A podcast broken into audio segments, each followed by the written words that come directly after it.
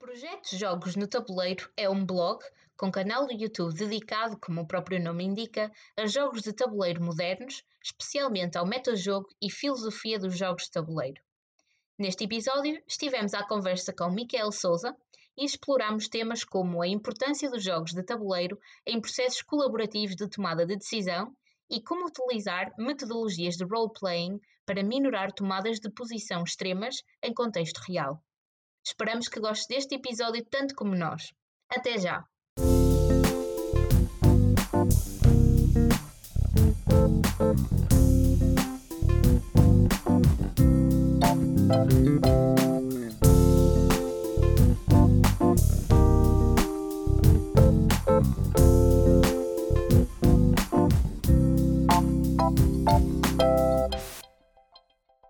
Olá, Micael. Estás hoje a fazer o doutoramento na Universidade de Coimbra, onde trabalhas com Serious Games para planeamento e estudas aplicações dos jogos modernos em processos de planeamento colaborativo e participativo.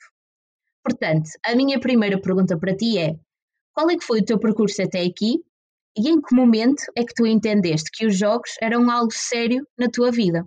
Olá, é um prazer estar aqui a falar eh, contigo sobre estas coisas mas respondendo já rapidamente à, à pergunta, começou há muito tempo. Eu comecei a usar os jogos no, na altura, quando eu estava na Câmara Municipal de Leiria, estava como vereador adjunto, e tínhamos um projeto na altura sobre economia circular, projeto europeu, e em que era necessário fazer algum tipo de atividade para fazer o quebra-gelo no início do, de um processo participativo e colaborativo, que já estava definido, mas que faltava ali qualquer coisa para fazer o quebra-gelo inicial.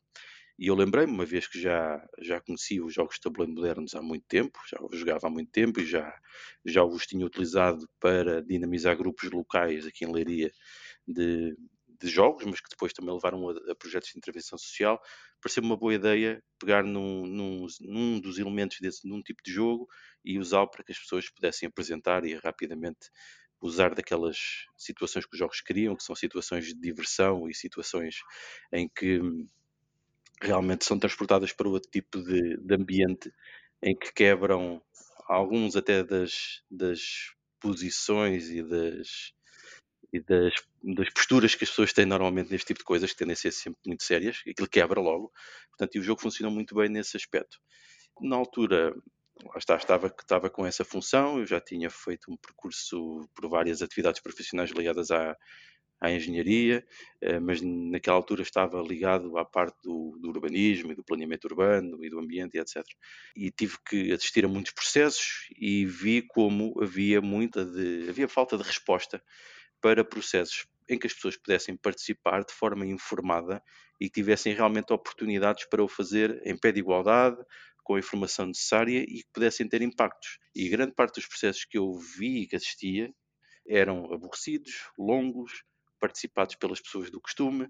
À medida que eu fiz este primeiro teste e depois fui descobrindo outras abordagens e perceber que havia aqui uma série de, de metodologias e de, até de testes científicos e de experiências que corroboravam que os jogos podiam ser usados para este tipo de coisas, pareceu-me que era realmente uma coisa que eu queria explorar, porque eu sempre gostei de jogos, e então, quando acabou então, o tal mandato, eu decidi uh, voltar à academia e fazer o meu doutoramento, e depois, dentro do doutoramento, percebi que realmente era uma possibilidade apostar nesta vertente dos jogos. Então, se calhar, para, para explicares um bocadinho para quem nos está a ouvir e que associa o jogo àquele jogo que não é nada sério e que normalmente não conseguem fazer a ponte para processos de planeamento, o que é que é então um jogo sério e qual é a linha que separa, se é que ela, essa linha existe, não é? Um jogo sério de outras tipologias de jogos? É, é uma, é uma pergunta difícil, porque apesar dos serious games, e é assim que devemos usar, se calhar devemos usar mesmo a sigla em inglês, porque depois jogos sérios em português fica um bocado estranho. Uh, fica demasiado pesado, não é? Porque é um termo que foi definido. Um jogo em sério, não é? Para, é parece um paradoxo. É, mas, é, mas é de, foi de propósito, isto foi de propósito, esta, mesmo esta designação em inglês foi de propositada. O, isto, este, este termo surgiu mais ou menos nos anos 70, através do Clark Capt, que chamou mesmo Serious Games. É o mesmo livro que ele tem, que se chama assim. Uh, e a ideia era mesmo criar aqui um bocado um choque para referir que um jogo pode ser sério, fazendo aqui quase um paradoxo, mas ainda é algo que nos deixa alguns problemas hoje em dia, porque depois parece que há jogos sérios e jogos não sérios. Exato. E não é bem isso, não é bem isso. O, a diferença de um. Normalmente existem várias definições de serious games e ainda é uma. Apesar de já ter sido começado a ser desenvolvido nos anos 70, ainda existe aqui muitas dúvidas sobre as próprias metodologias e as definições e, afins, mas acho que podemos simplificar que um serious game é um jogo que é desenvolvido para atingir um certo objetivo, há um certo objetivo inicial, no entanto, o jogo tem de ser interessante e cativante para as pessoas. E eu não disse aqui propositadamente divertido, embora nós na literatura em inglês encontramos muito o fun. Mas nós sabemos que os jogos eh, não são cativantes só porque são divertidos. Tal como cinema e literatura, nós não lemos nem vemos só comédias. Vemos muitas outras coisas que nos cativam pelas experiências que nos proporcionam. E um jogo, acima de tudo, é uma experiência. O, a intenção de um jogo é proporcionar uma experiência. E aquilo que é a diferença de um jogo para um não jogo é que, por exemplo, o jogo tem de ter um sistema de regras que depois são ativados por mecânicas, mas isso é uma coisa específica, que tem que ter interações, tem que ter resultados quantificáveis. Ou seja, tem que haver algum resultado daquilo. Uh, normalmente diz-se que alguém tem que ganhar, mas por vezes o ganhar, isto num sistema de conflitos, porque o jogo tem sempre um sistema de conflitos, o sistema de conflitos pode ser com o próprio sistema de jogo. E é aqui que entram os jogos colaborativos, ou seja, nós podemos ter jogos competitivos diretos, em que alguém está a lutar contra alguém, podendo ser de soma zero, o que quer dizer que quando uma pessoa ganha, a outra tem de perder na mesma quantidade, ou então podem ser de equipas, como nós conhecemos muitos desportos, que também podem ser de soma zero ou não. No entanto, podem ser também agora colaborativos ou semi-colaborativos ou cooperativos. Depois também podemos especificar a diferença entre cooperativos e colaborativos. Mas nestes jogos ditos colaborativos, nós temos como grande diferença que nós estamos a lutar contra o sistema de jogo todos juntos. Ou seja, todos ganhamos ou todos perdemos. Ou seja, não existe a eliminação de um jogador, é isso? Isso foi alguma coisa que depois, entrando aqui no design de jogos de tabuleiro, ou jogos analógicos, ou, que, que é aquilo que eu me dedico, porque eles depois também têm algumas vantagens para serem aplicados no, neste tipo de coisas. Eh, houve, houve uma mudança grande dos designs e grande parte das pessoas o que conhecem são os jogos do mercado de massas. São jogos já muito antigos, por exemplo, o caso do Monopólio, que é aquele caso muito conhecido, que é um jogo dos anos 30, e se quisermos andar mais para trás para o Landlord, que é a versão original ainda é mais antiga, é mesmo do início do século. A questão é que a partir dos anos 60, 70, mas depois marcadamente nos anos 80, os, estes jogos evoluíram muito e surgiram novos designs. E um, uma das grandes influências são os designs ditos da escola alemã, depois dá origem àquilo que nós chamamos hoje em dia os Zero Games. Nestes Zero Games, algumas das inovações que foram trazidas foi o facto de não haver eliminação de jogadores. Ou seja, o jogo está construído de tal modo que tem todos os componentes de jogo, competição, etc e tal, e também a redução do fator de aleatoriedade, ou seja, eles são determinísticos e, e dão e servem para, para alicerçar processos em que é que as tomadas, a tomada de decisão e as escolhas dos jogadores são, são relevantes e isso é que influencia o sistema de jogo, mas acima de tudo eles têm uma coisa muito interessante que é a não eliminação dos jogadores. Ou seja, os jogadores estão a jogar o jogo até, todo até ao fim, como não é um jogo de soma zero, cada um vai somando a sua, a sua performance e no final há a, avaliação e a medida de quem teve a melhor performance no sistema de jogo. Eu estava aqui a olhar para os, para os meus apontamentos e existem aqui duas uh, características que eu acho muito interessantes, que é o learn by doing e o role playing game, não é? Em que tu consegues simular que estás a viver num, num outro contexto. Uh, o quão importantes são estas duas características num, num, jogo sério? Ou num serious game, desculpa. Aliás, podem, podem ser muito importantes. Aliás, os jogos podem servir para muita coisa e podem ser de muitos tipos. Há aqui um conceito aqui muito importante, que é um conceito que foi definido pelo Zinga, que, é, que foi um investigador de, do início do século XX, primeira metade, holandês, professor uh, de antropologia, salvo erro, em que ele criou a noção de círculo mágico. E esta noção de círculo mágico ajuda-nos a perceber isto. Porque o que é que é isto? É que quando jogamos um jogo, nós somos transportados para outro tipo de contexto. E neste contexto, neste mundo mágico, o tempo passa de maneira diferente, nós esquecemos toda a nossa realidade e passamos a viver naquele contexto. E é isto que permite depois criar estas arenas de teste e de experimentação que são os jogos. E nós costumamos dizer que os jogos são poderosos, porquê? Porque são sítios onde nós podemos experimentar sem as consequências negativas do erro e é por isso que eles são boas ferramentas para fazer o learn by doing, ou seja, testar e errar e aprender com isso sem consequências negativas. Que é uma, que é uma coisa que, se calhar, o próprio sistema de ensino até poderia ser repensado, porque nós, como é que fazemos uma avaliação no ensino? Nós vamos fazer um teste, chumbamos e está feito. Não podemos repetir o teste até conseguirmos e aprendermos. Por exemplo, isso nos jogos é possível. E outra coisa também importante é o roleplay. E no roleplay, o que é que isto quer dizer? Como temos estas arenas de testes, nós podemos fazer com que as pessoas possam assumir diferentes papéis no jogo e possam experimentar outras coisas. E isto é imensamente importante para aprenderem, especialmente quando queremos aprender em projetos coletivos como, como os, os, jogos são, criam estas arenas de treino e de teste neste tal círculo mágico, são excelentes para nós fazermos e aproveitarmos da possibilidade que eles nos dão de fazer o roleplay. Ou seja, eles permitem que nós possamos assumir outros papéis, uh, outras realidades, e depois isso é imensamente importante para a aprendizagem, quando nós sabemos que é essencial, por vezes, compreendermos o lugar do outro e compreender outras experiências e outras realidades que sejam diferentes daquela que nós conhecemos. E como o jogo permite, de um modo simples, fazer uma simulação rápida que nos transposta para, transfere para esse local, é uma boa maneira de fazer esse tipo de experiência que se calhar não seria possível de outra maneira. E até porque, como os jogos têm aqueles elementos que nos cativam e que nos conseguem transportar para esse mundo quase mágico, as pessoas assumem mesmo aquilo como quase uma realidade. Isto se o jogo estiver bem feito. Porque senão pode ser quase uma farsa mal feita e as pessoas podem não assumir o tal papel, então aquilo não tem significado e depois não cumpre o seu objetivo. Exato. E, e eu estava aqui a pensar de, na aplicabilidade de, destes princípios em contextos de, de sustentabilidade e de, crise climática, por exemplo. Às vezes eu sinto que mesmo quem está em, em posições de, tomada de decisão, muitas vezes tem alguma, algum medo ou uh, são reticentes em, em tomar decisões em prol da sustentabilidade, porque muitas das vezes uh, estas decisões são com resultados a longo prazo. E, eu estava a ouvir os vídeos que, que tu tens no YouTube, que são mesmo muito interessantes, e, e recomendo a todos os nossos ouvintes para, para passarem no teu canal, que depois nós vamos deixar nos detalhes do, do podcast. E que tu falas aqui que que usar os jogos é, é muito importante porque tu consegues simular a consequência das tuas tomadas de decisão, mesmo que estas uh, sejam a longo prazo, tu no jogo consegues simular isso. Portanto, uh, talvez nesta área do, da sustentabilidade, em que às vezes é difícil medir qual seria o impacto no futuro e as pessoas têm algum medo de, de tomar decisões, esta componente do jogo pode ser muito importante e necessária para as pessoas conseguirem compreender melhor este contexto da, da sustentabilidade. Exatamente, exatamente. Tem, tem aquela vantagem do tal roleplay que falámos, que, por exemplo, vamos imaginar que estamos num, numa situação de um problema complexo, devemos falar depois disso, os chamados wicked problems, que são aqueles problemas para os quais não existe uma solução ótima ou eficiente direta, não é, não é fácil chegar lá, em que, por exemplo, nós temos várias representantes que têm posições distintas. Por exemplo, imaginemos que temos alguém que quer explorar o petróleo numa zona e depois temos também os representantes ambientalistas, temos as populações locais, temos o setor empresarial, etc. E imaginemos que nós fazemos uma simulação de uma coisa destas e que trocamos os papéis de todos.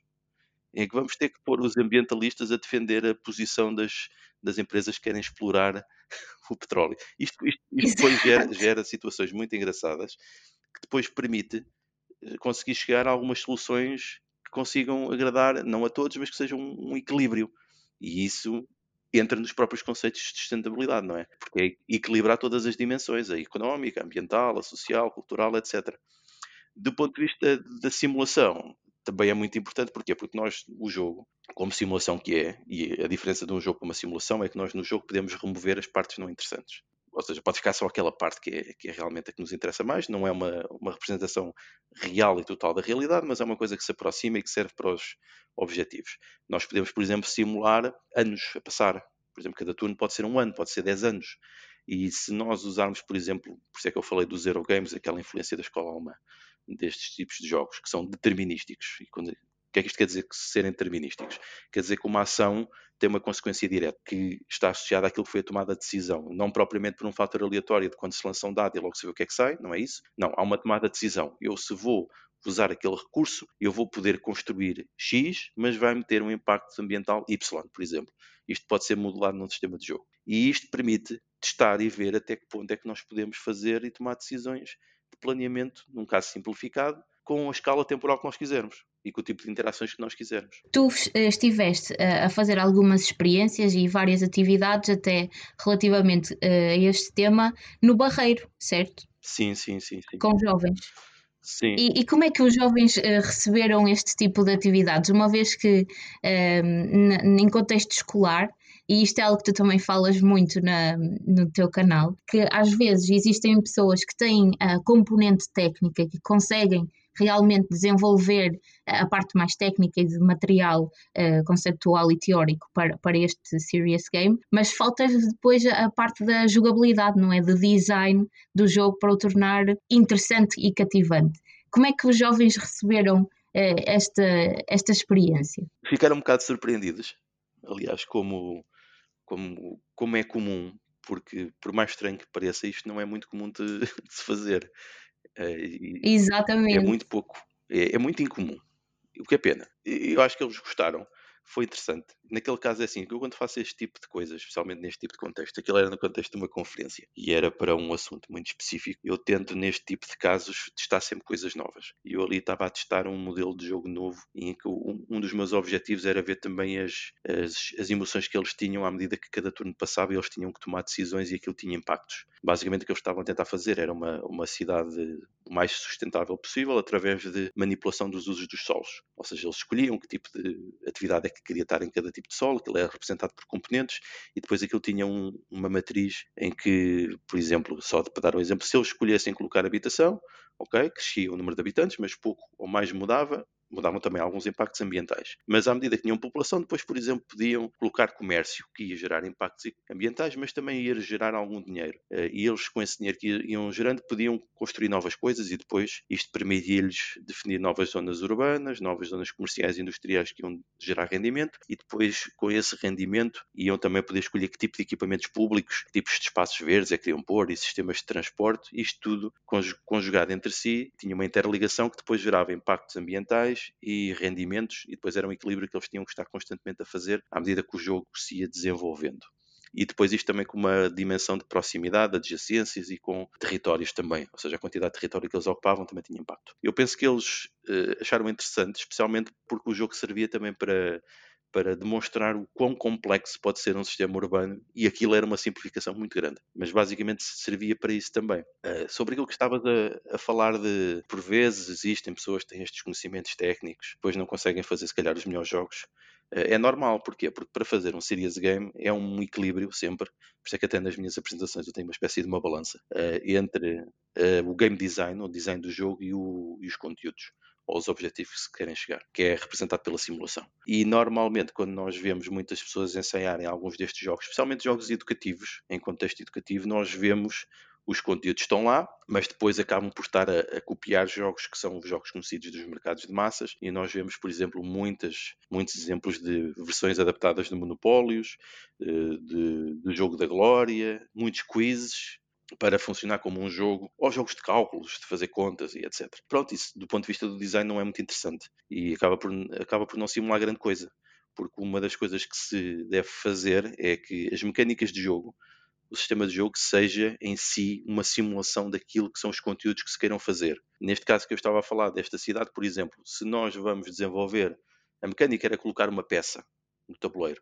Eh, se nós colocamos uma peça, aquilo tem adjacências que automaticamente mudam o sistema de jogo, que é chamado game state, que faz aumentar, por exemplo, o rendimento ou faz aumentar os impactos ambientais. Não era propriamente lançar um dado e avançar umas casas aleatórias ou tirar um cartão e responder uma pergunta, não era isto. Ou seja, para o jogo funcionar o melhor possível, as coisas têm que estar conectadas. Ou seja, o tema e os objetivos do que se quer fazer, do que se quer simular, metendo a jogabilidade que nós sabemos que funciona nos jogos que são criados para o entretenimento. Portanto, é preciso ter alguma formação e conhecimentos de game design e eu diria que para começar é preciso conhecer muitos jogos e experimentar muitas coisas para depois os começar a entrar dentro do, dos conceitos de design para os poder transferir então para novas soluções. Por exemplo, eu não, nunca criei nenhum jogo de entretenimento, embora tenha participado em alguns nas ajudas dos playtests e assim, e na, na parte crítica comentários àquilo que é o produto final que depois vai sair, mas fiz já muitas aplicações destes jogos em contexto sério. É diferente, portanto, são duas coisas diferentes, mas que para fazer este Series Games é preciso conjugar os dois conhecimentos, pelo menos os dois. Porque, por isso é que nós, para fazermos isto, temos de ter equipas multidisciplinares. Normalmente pode ser uma pessoa que faça tudo, embora isto seja muito difícil, não é? Mas convém ter alguém do game design, alguém dos conteúdos e dos objetivos e depois também uma parte muito, muito importante é a parte da facilitação. Porque normalmente estes jogos, mesmo os digitais, têm de ter alguém a acompanhar, porque os jogos, como são modelos da realidade e são modelos em que as pessoas vão interpretar aquilo, vão tirar as suas próprias relações e conclusões, convém haver alguém a fazer um processo de facilitação para garantir que depois aquilo que está a ser interpretado e construído, e quando falo construído, o ideal é que seja construído em coletivo através de todos os jogadores, possa, tenhamos que garantir que aquilo corresponda àquilo que são os objetivos do projeto. Porque podemos, por exemplo, fazer um jogo e aquilo que o jogo gera é imprevisível quase sempre, pode não coincidir com aquilo que eram os objetivos iniciais e nós podemos precisar de reformular e fazer essa ponte, nem que seja na parte final do projeto. Exato, fazer eh, como se fosse um debriefing, não é? E perceber se as pessoas fizeram a interpretação. E há quem diga que sem, sem o debriefing não há um serious game. E faz sentido, não é? Para depois até consolidar e refletir de, sobre a própria experiência. E eu estava aqui a pensar, na área da sustentabilidade, os, todos os jogos que eu conheço que são relativos aos Objetivos de Desenvolvimento Sustentável são apropriações de jogos como Trivial ou um, um quiz muito direto de pergunta-resposta e acho que isso fica muito aquém da potencia, do potencial que existe aqui nos jogos. E, e, era isso que eu te queria eh, também perguntar. Achas que cá em Portugal, e pronto, um pouco da tua experiência na Europa ou até mesmo nível mundial, os jogos ainda são vistos como algo que não é para adultos? Ou que os jogos não podem falar de coisas sérias? Existe ainda esta barreira? Sim, sim, sim, claramente. Na população em geral. No entanto, nos, nos, nas áreas de desenvolvimento onde existe maior inovação, nos parques tecnológicos, nas, nos hubs, nos clusters de tecnologia e desenvolvimento, nas universidades, isto já não é bem assim. Isto já é dado como uma ferramenta poderosa uh, e com possibilidade de ser usada. E há algumas empresas mais inovadoras que até já têm processos de gamificação, etc. No entanto, do ponto de vista global, e também alguns educadores e alguns professores já, já assimilaram bastante isto, mas de um ponto de vista global e geral, da população em geral e daquilo que são as nossas atividades do dia a dia, isto ainda é considerado como um jogo para jogos para crianças, são ainda brincadeiras. E ainda mais se formos para os jogos de tabuleiro, que ainda há um preconceito ainda maior porque como as pessoas não conhecem os novos designs, aí claramente pensam que todos os jogos que existem são aqueles jogos para crianças, aquelas coisas que já existem há décadas e que têm pouco interesse. E, aliás, a mim acontece muito, eu, eu que faço também bastantes conteúdos e dinamiza alguns grupos e atividades para o uso do jogo, pelo simples facto do jogo, de entretenimento de tabuleiro. Muitas pessoas que me perguntam, mas porquê é que eu, qual é o interesse de eu passar tanto tempo a jogar Monopólio? certo, mas eu acho interessante porque por acaso também estava aqui a ver normalmente a duração de, de, de, de, um jogo com algum objetivo em concreto ou até estes jogos de tabuleiro, normalmente a duração é aproximada de uma hora e meia, certo? Eh, depende do jogo. Mas achas que o fator tempo, ou seja, a percepção que as pessoas têm de tempo, dificulta o entendimento do jogo como algo que pode ter um objetivo muito concreto e que pode tornar-se numa experiência de aprendizagem, mas também uma, um, um momento interessante e cativante? Uh, sim, o fator tempo é importante e é por isso que eu uso jogos de tabuleiro modernos e é por isso que nos, os devemos de usar, porque nós sabemos exatamente quanto tempo é que vai demorar cada jogo, porque ele está definido e desenhado para isso ser algo concreto. Por exemplo, um jogo pode demorar 5 minutos, há jogos de 5 minutos, há jogos de 10, meia hora, uma hora, duas, três, 10, dois dias. Uhum. Existem jogos de todos os tipos.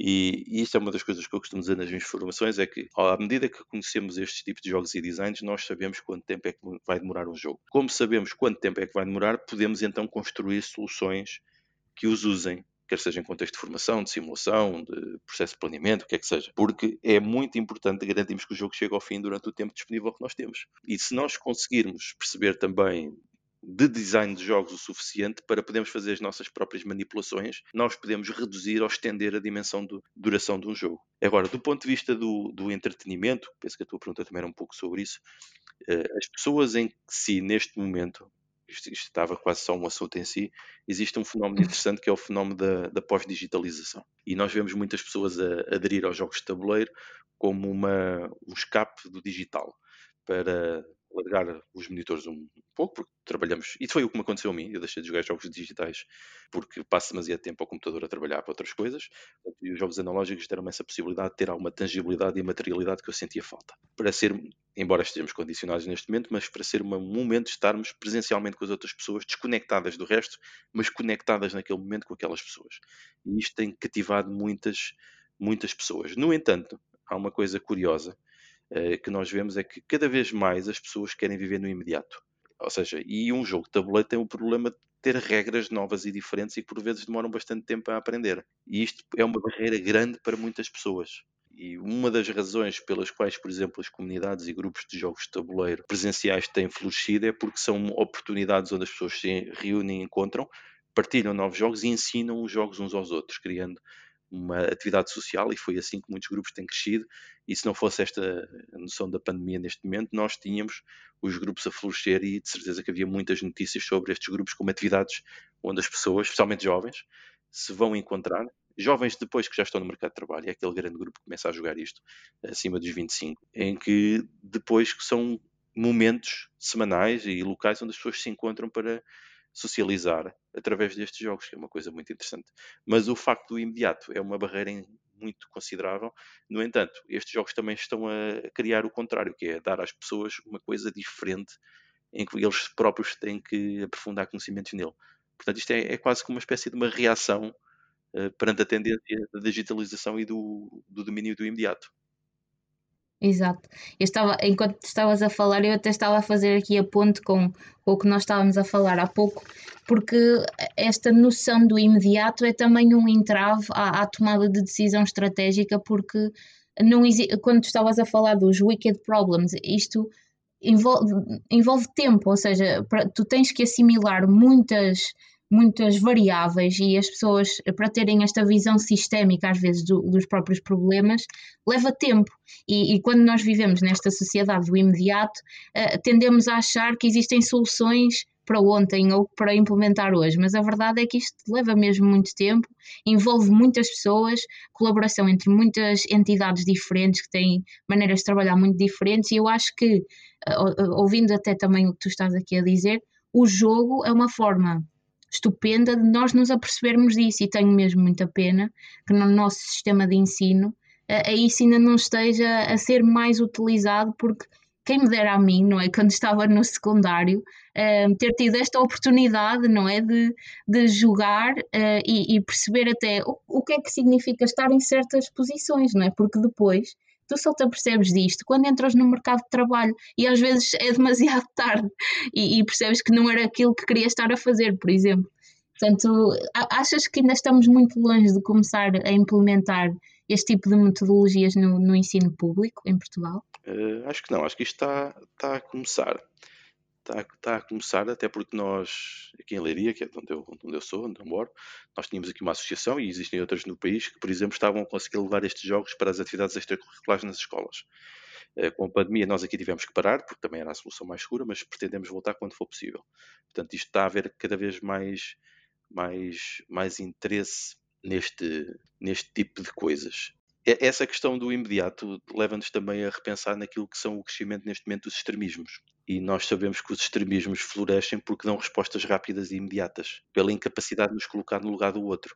E muitas das opções que eu tomo e das decisões que eu, que eu pretendo e até objetivos a alcançar com os jovens, como já disse, é a possibilidade das pessoas compreenderem que os problemas são complicados. São, existem muitas variáveis, existem muitas interrelações e interdependências que é preciso por vezes compreender o papel do outro. E isto pode ser feito através destes jogos. E porquê é que pode ser feito através dos jogos de tabuleiro?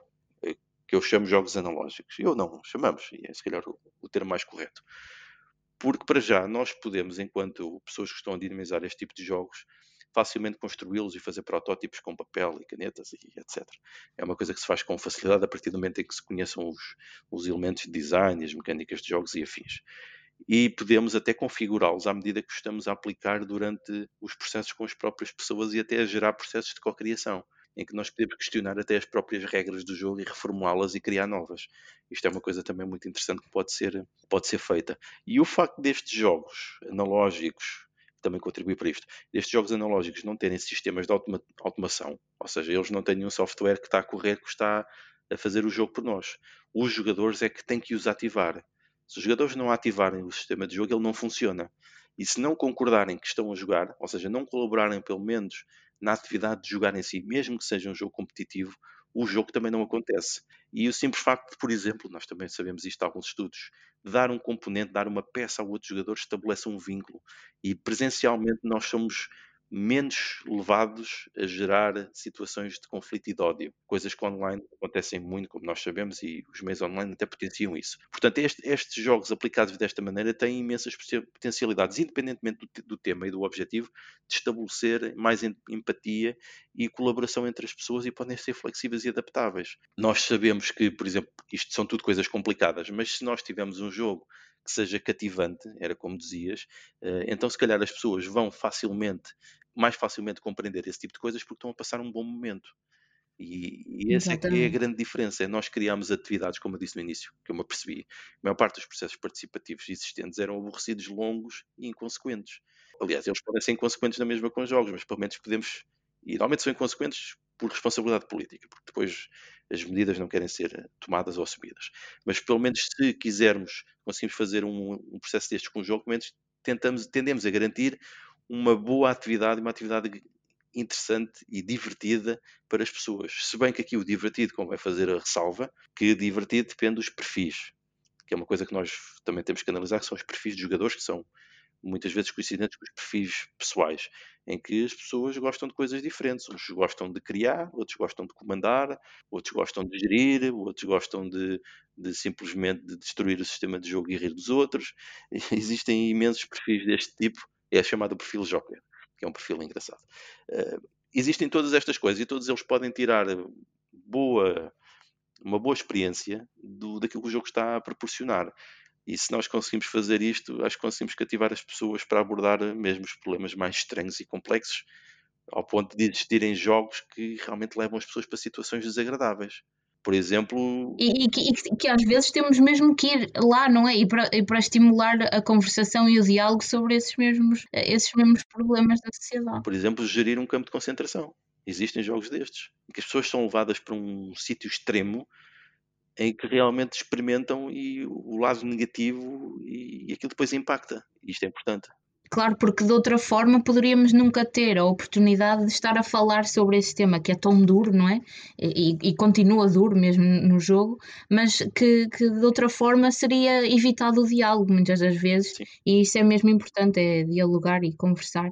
E isto leva-me a, a uma das últimas perguntas, que é da tua experiência, eh, tanto académica como também profissional e, e, mesmo pessoal, achas que é jogar que a gente se entende? Achas que o jogo pode ter aqui uma, uma vertente mesmo de entendimento e, e que leva à cooperação? Esse, esse nome é interessante porque esse é o nome do, do, do, um dos mais conhecidos board game cafés de Portugal. Ah, pois, aí em Vila, Vila do Conde? É Vila do Conde, é Vila do Conde. Que é um eu ainda não fui lá.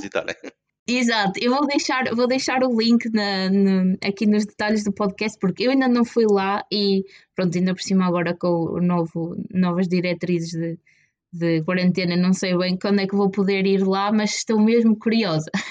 mas sim, desculpa, Miguel, diz. Se é jogar que a gente se entende, sim, sim, sim, não. Podemos, podemos nos desentender também a jogar, embora isso seja também uma forma de entendimento, não é? Por vezes Exatamente. queríamos mesmo criar situações de tensão e de conflito para poder depois, lá está, com o tal debriefing, não é? Uh, uhum. Refletir sobre elas e perceber o que é que levou àquela reação, àquele comportamento, àquelas emoções. Uh, portanto, os, os, jogos lá está, são simulações com a parte chata tirada, tirada uh, portanto, que têm um imenso potencial. Eu diria que, que é pena não podermos aplicar mais, mas existem muitas restrições porque isto dos jogos não é só maravilhas e não são soluções para todos os problemas do mundo, porque tem custos elevados, custa dinheiro fazer um jogo, desenvolver um jogo, implementar, são precisas pessoas com formação específica que é para os desenvolver, que é para os aplicar, depois a parte da facilitação também é complicada, não é qualquer pessoa que pode fazer isto, porque é preciso também vários conhecimentos e uma sensibilidade muito própria. Depois também os próprios processos e o sistema como as coisas estão organizadas, quer seja o sistema educativo, o sistema uh, de planeamento, o que quer que seja, eles têm já, já processos muito próprios, onde por vezes é difícil introduzir este tipo de coisas. E isso tinha de ser reformulado e isso tudo custa dinheiro.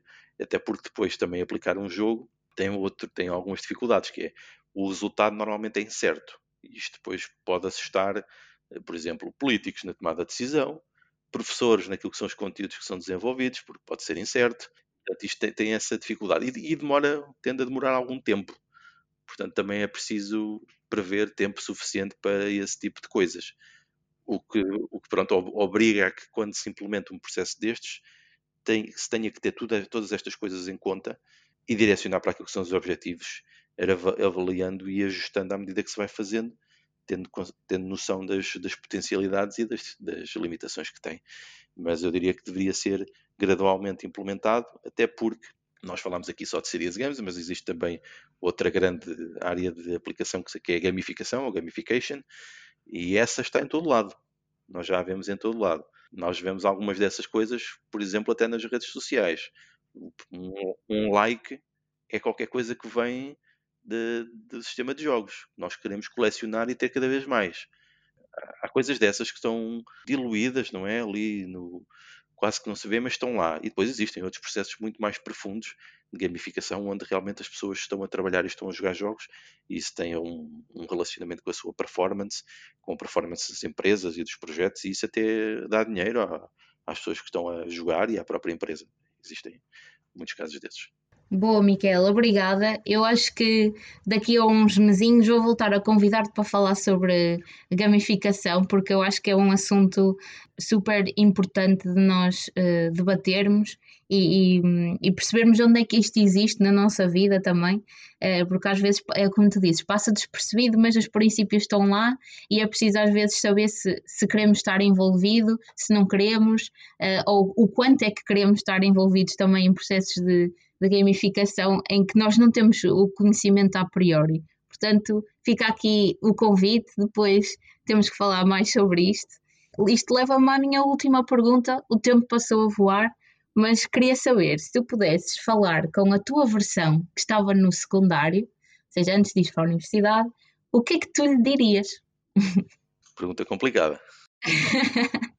o que é que eu lhe diria? Uh, se calhar diria-lhe para não perder tempo e para, e para avançar, porque o início do, da universidade e, os cursos que se tiram, os primeiros, não têm que determinar a nossa vida futura totalmente. Eh, pelo menos na altura em que eu entrava na universidade, havia muita a noção de que vamos fazer um curso e aquilo vai ser o nosso trabalho o resto da vida, naquela área, etc. e tal. E hoje em dia isso não é verdade. Uh, e certo, ainda bem. Não é verdade, os cursos estão muito mais flexíveis, nós podemos fazer licenciaturas, trocar para mestrados, mudar de universidade, ir para outra, reiniciar, fazer outras licenciaturas, fazer doutoramentos, só fazer pós-graduações, dá para fazer cadeiras isoladas se nós quisermos, existe hoje uma flexibilidade imensa uh, e, e, é algo que não nos deve condicionar. Por exemplo, na minha altura eu tinha duas grandes paixões, gostava desta área do, da, da, construção e do planeamento e da criação, e por isso é que fui para a engenharia civil, uh, mas gostava também muito de história. Duas coisas incompatíveis, supostamente, não é? Mas depois, mas depois no, no, processo posterior, não é? Com o mercado de trabalho e, e posterior, eu acabei por fazer licenciaturas nas duas áreas, na história e no, na engenharia, e depois fui fazendo mestrados e outras coisas em áreas que eu fui achando que naquele momento eram interessantes. E, e, assim, e assim é, e fui mudando de emprego e mudando de, de, de área, portanto, consoante as coisas, oportunidades iam surgindo e a, e vontade pessoal também, trocar, portanto, o que eu diria para, para o eu do secundário é que não perder muito tempo no secundário, fazer as coisas o mais possível, melhora, depois a partir do ensino superior as coisas vão se configurando conforme nós queiramos e não precisamos estar, precisamos estar uh, obcecados e condicionados, porque afinal o que é que vai ser o resto da nossa vida, estas decisões todas, eh, que acabam a, na minha altura eu, estava um pouco desmotivado por isso mesmo. E, e, isso é muito bom tu, tu passares esta informação porque às vezes um, os jovens pré-universitários, e eu também senti um bocadinho isso, têm aquela pressão da escolha da licenciatura uh, que vai definir todo o percurso profissional eh, mas não, eh, não tem que, portanto, a, a, licenciatura é a nossa porta de entrada aqui no, no mundo académico, mas depois existem inúmeras possibilidades e estamos sempre a tempo de fazer um, uma, uma viragem no nosso percurso profissional e está, está à disposição, basta querermos. Portanto, obrigada por este também, o teu testemunho, que eu acho que, que é muito necessário para, para esta, pronto, esta jornada de tomadas de decisão ao longo da vida é muito importante. Porque na altura eu jamais imaginei estar a trabalhar com jogos como estou a trabalhar hoje. Nunca tinha pensado nisso.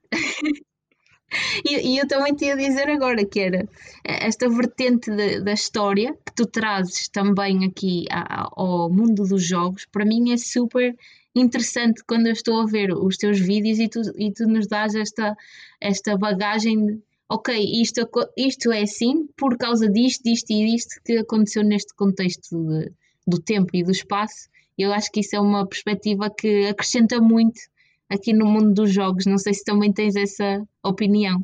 Dessa tua vertente da história também te traz muito aqui para o jogo.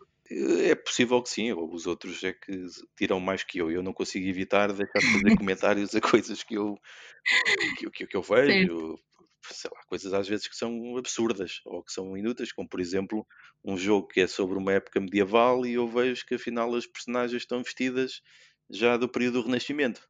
Pronto, se calhar a, a ninguém faz confusão, mas a mim faz-me.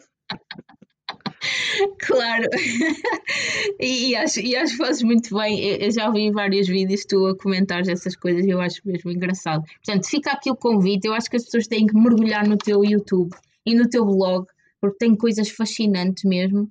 Portanto, um, fica aqui o convite. Micael, resta-me agradecer-te por, por esta conversa tão interessante e, e, espero que possamos, depois, quando a pandemia uh, passar, pronto, uh, esperemos que seja em breve, que possamos fazer aqui um evento uh, com os nossos fora da casca para as pessoas perceberem realmente a, a, potencialidade aqui dos jogos e o impacto que isso pode ter em nós. Ok, vamos a isso.